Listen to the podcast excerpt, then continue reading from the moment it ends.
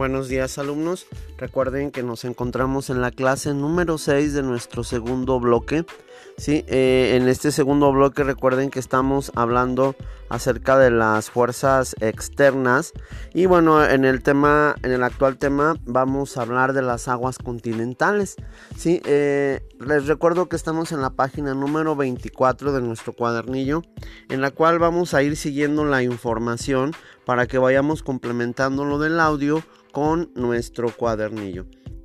Vamos a definir las aguas continentales, eh, bueno, las cuales se ubican en el interior de los continentes. Como ejemplo, los ríos, los lagos, los glaciares, eh, los glaciares continentales y las aguas subterráneas.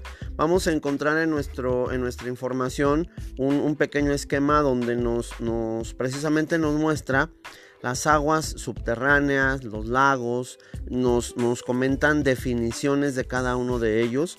Y bueno, eh, recordando que los ríos, los lagos y las aguas subterráneas ocupan el 3% del agua del planeta, del agua dulce, el agua dulce, eh, los ríos, lagos y aguas subterráneas y glaciares continentales.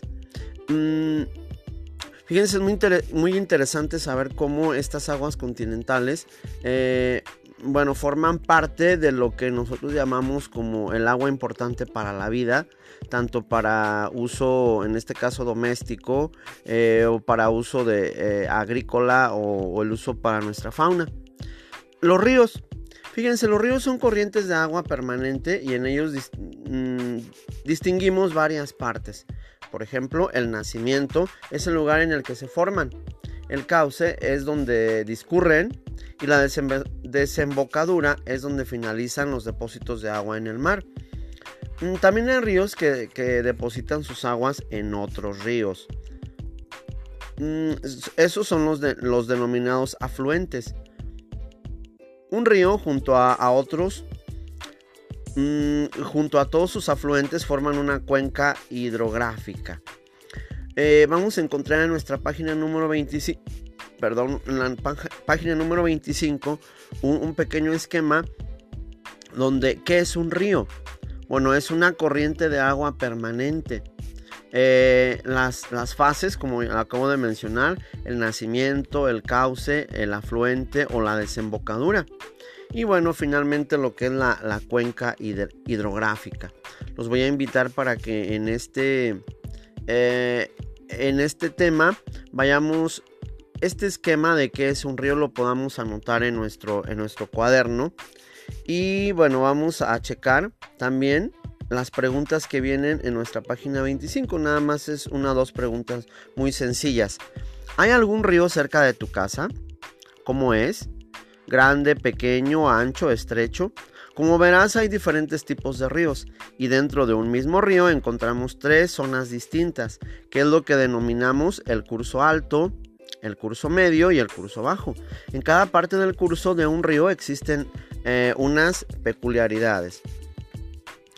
Mm, encontramos que, otras aguas continentales serían los lagos, las aguas subterráneas o los glaciares eh, iceberg. Mm, tenemos ahí también algunas definiciones muy sencillas. Yo los invito para que eh, en nuestro cuadernillo lo, veamos bien. Bueno, nos muestra, por ejemplo, un lago. Un lago es una masa de, de agua en el interior de los continentes que se ha acumulado de forma permanente en zonas hundidas de terreno. Fíjense cómo, tenemos a lagos, bueno, dentro de, nuestro, de nuestra zona geográfica no hay muchos lagos, sin embargo sí hemos oído hablar de, algunos lagos que hay en, otros lugares. Eh, no sé, probablemente alguno de, que es conocido para nosotros cuando nuestra gente va hacia San Juan de los Lagos. Bueno, precisamente en aquella región de, Jalisco eh, hay varios lagos. Y en este lugar precisamente el nombre, ¿verdad? San Juan de los Lagos.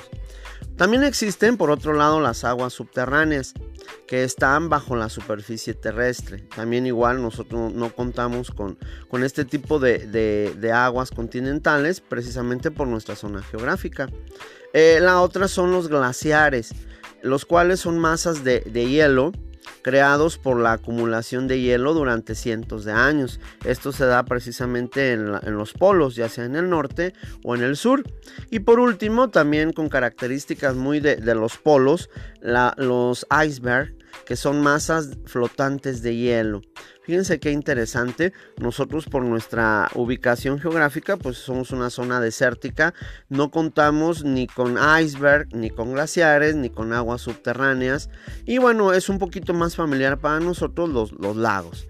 Entonces, bueno, imagínense eh, qué interesante es hablar acerca de estas aguas continentales Sí, y bueno, eh, nosotros vamos a, ir terminando. Yo los invito para que eh, en este audio nos apoye, se nos apoye para ver todo lo relacionado a este tema y vayamos descubriendo algunas, algunos aspectos interesantes acerca del presente tema.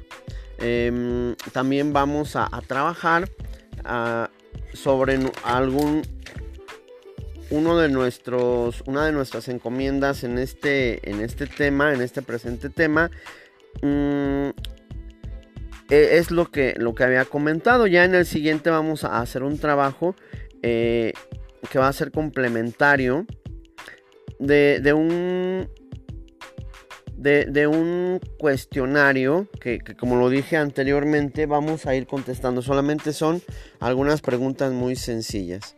Sí, entonces nos vemos la siguiente clase. Yo les explicaré eh, después en, el audio las actividades. Algunas de ellas ya, ya las expliqué.